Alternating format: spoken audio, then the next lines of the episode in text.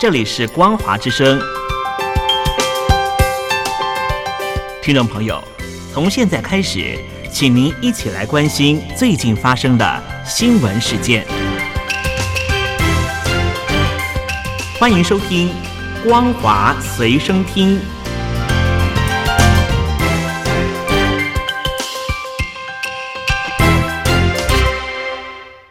听众朋友好，欢迎收听本节的《光华随身听》，我是苏菲菲。首先带来关心，中国外交部二十号深夜透过官网公布王毅与菲律宾外长马纳罗的通话内容。王毅宣称。当前中非关系面临严重困难，根源在于菲方改变了迄今的政策立场，背弃了自己做出的承诺，不断在海上挑衅滋事，损害中方的正当合法权利。中非关系已经站在十字路口，面临何去何从的选择，菲方务必要慎重行事。他说：“奉劝菲方不要沿着错误的方向走下去。”而应尽快回到正确的道路上来。当务之急是妥善处理和管控好当前海上局势。中非是一衣带水的邻居，对存在的争议应该商量着办。这不仅是邻国之间行之有效的相处之道，也是中非关系得以转圜的有益经验。王毅警告。中方始终致力于透过对话协商解决分歧，共同维护海上稳定。但如果菲方误判形势，一意孤行，甚至与不怀好意的外部势力相互勾连，继续生事生乱，中方必将依法维权，坚决回应。根据公布内容，马纳罗说明菲方在仁爱暗杀问题上的看法，表示菲方希望以双方均能接受的方式。管控好分歧，推动紧张局势降温，防止冲突。愿本着诚意与中方加强对话，发挥好两国海上问题沟通机制作用，共同寻求解决问题的办法。中共总书记习近平二零零三年主政浙江启动的千万工程，现在跃为中共“三农”工作的圣经。他在这两天召开的中央农村工作会议，要求学习运用千万工程经验。会议还讨论如何运用这个经验，推进乡村全面振兴。二零零三年六月，时任浙江省委书记的习近平启动。千村示范万村整治工程，简称“千万工程”，目标是花五年时间，从全省四万个村庄中选择一万个左右的行政村进行全面整治，把其中一千个左右的中心村建成全面小康示范村。根据媒体报道显示，中国大陆多地近日相继召开“千万工程”经验学习会议。探索推进乡村建设和乡村全面振兴，确保国家粮食安全。新华社报道，中共中央农村工作会议十九号到二十号在北京召开会议，分析当前“三农”农业、农村和农民工作面临的形势和挑战，部署二零二四年“三农”工作。习近平对“三农”工作作出重要指示。根据报道。中央农村工作会议传达学习了习近平重要指示，讨论了中共中央、国务院关于学习运用千村示范、万村整治工程经验，有力有效推进乡村全面振兴的意见。中国房市低迷，越来越多新建案大幅降价求售。据报道。房价限跌令正在一些城市逐步退出，但各地政府态度不一。有些明确表示降价是市场行为，有的降价销售活动则被官方喊停。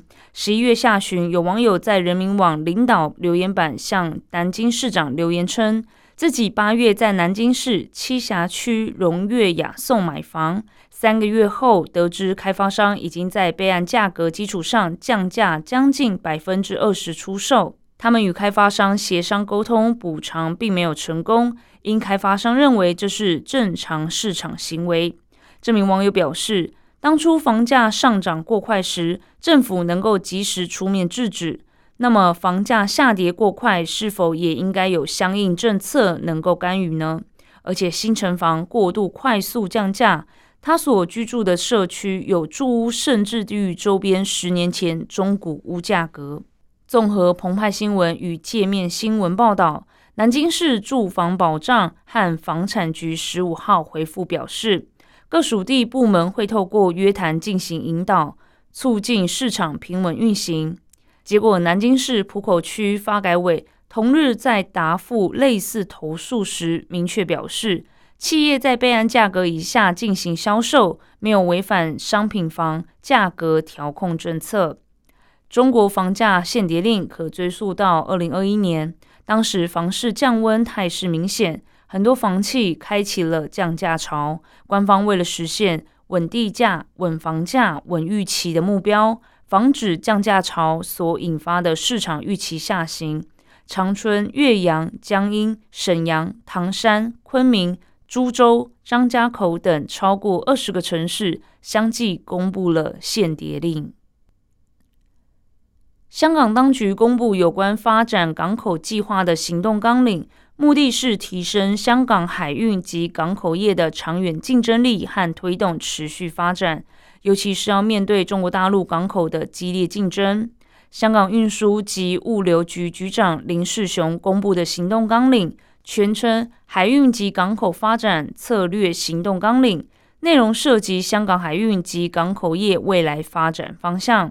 林世雄说。香港凭着优越的地理位置、制度上的独特优势、自由的经济体系及丰富的国际商贸经验，绝对有充分条件作为世界首屈一指的国际航运中心。他提到，北京中央公布的“十四五”规划纲要及粤港澳大湾区发展规划纲要，也支持香港提升国际航运中心的地位。林世雄说。当局就香港海运及港口业竞争力的优势、弱势、机遇、挑战，以及影响香港海运及港口业发展的关键因素，进行了系统性的分析，制定了支持海运及港口业发展需要的四个方向、十大策略，并提出三十二项具体行动措施，全方位提升香港国际航运中心的地位。最后带来关心国际消息。联合国安全理事会先前未能赢得美国支持，化解以巴冲突受阻。安理会明天将在尝试通过一项决议案，呼吁以色列与巴勒斯坦武装组织哈马斯停战。法新社报道，联合国内部的外交争端导致今天对决议草案的表决再度延迟。同时间内，加萨局势不断恶化，死亡人数不断上升。根据法新社看到的草案版本，阿拉伯联合大公国提出一项关于冲突的决议草案。该草案已被淡化处理，确保各方能够妥协。这份草案呼吁紧急暂停敌对行动，好让人道援助安全且不受阻碍的进入，并采取能让停止敌对行动持续下去的紧急措施。阿联大使纽塞博表示。各国正进行最高阶外交接触，以达到一项影响当地的文本。外交需要时间，如果失败，那么我们将继续努力。当地已经遭受太多苦难，安理会不能在这方面持续失败。由十五个理事国组成的安理会，几天来一直努力寻找决议的共同基础。不过，从十八号以来，对该决议的表决已多次延迟。国际危机组织分析师高文说：“联合国的每个人仍然在等待白宫，强烈感觉拜登将做出最后决定。”以上是本节的光华随身听，感谢您的收听，我是苏菲菲，再会。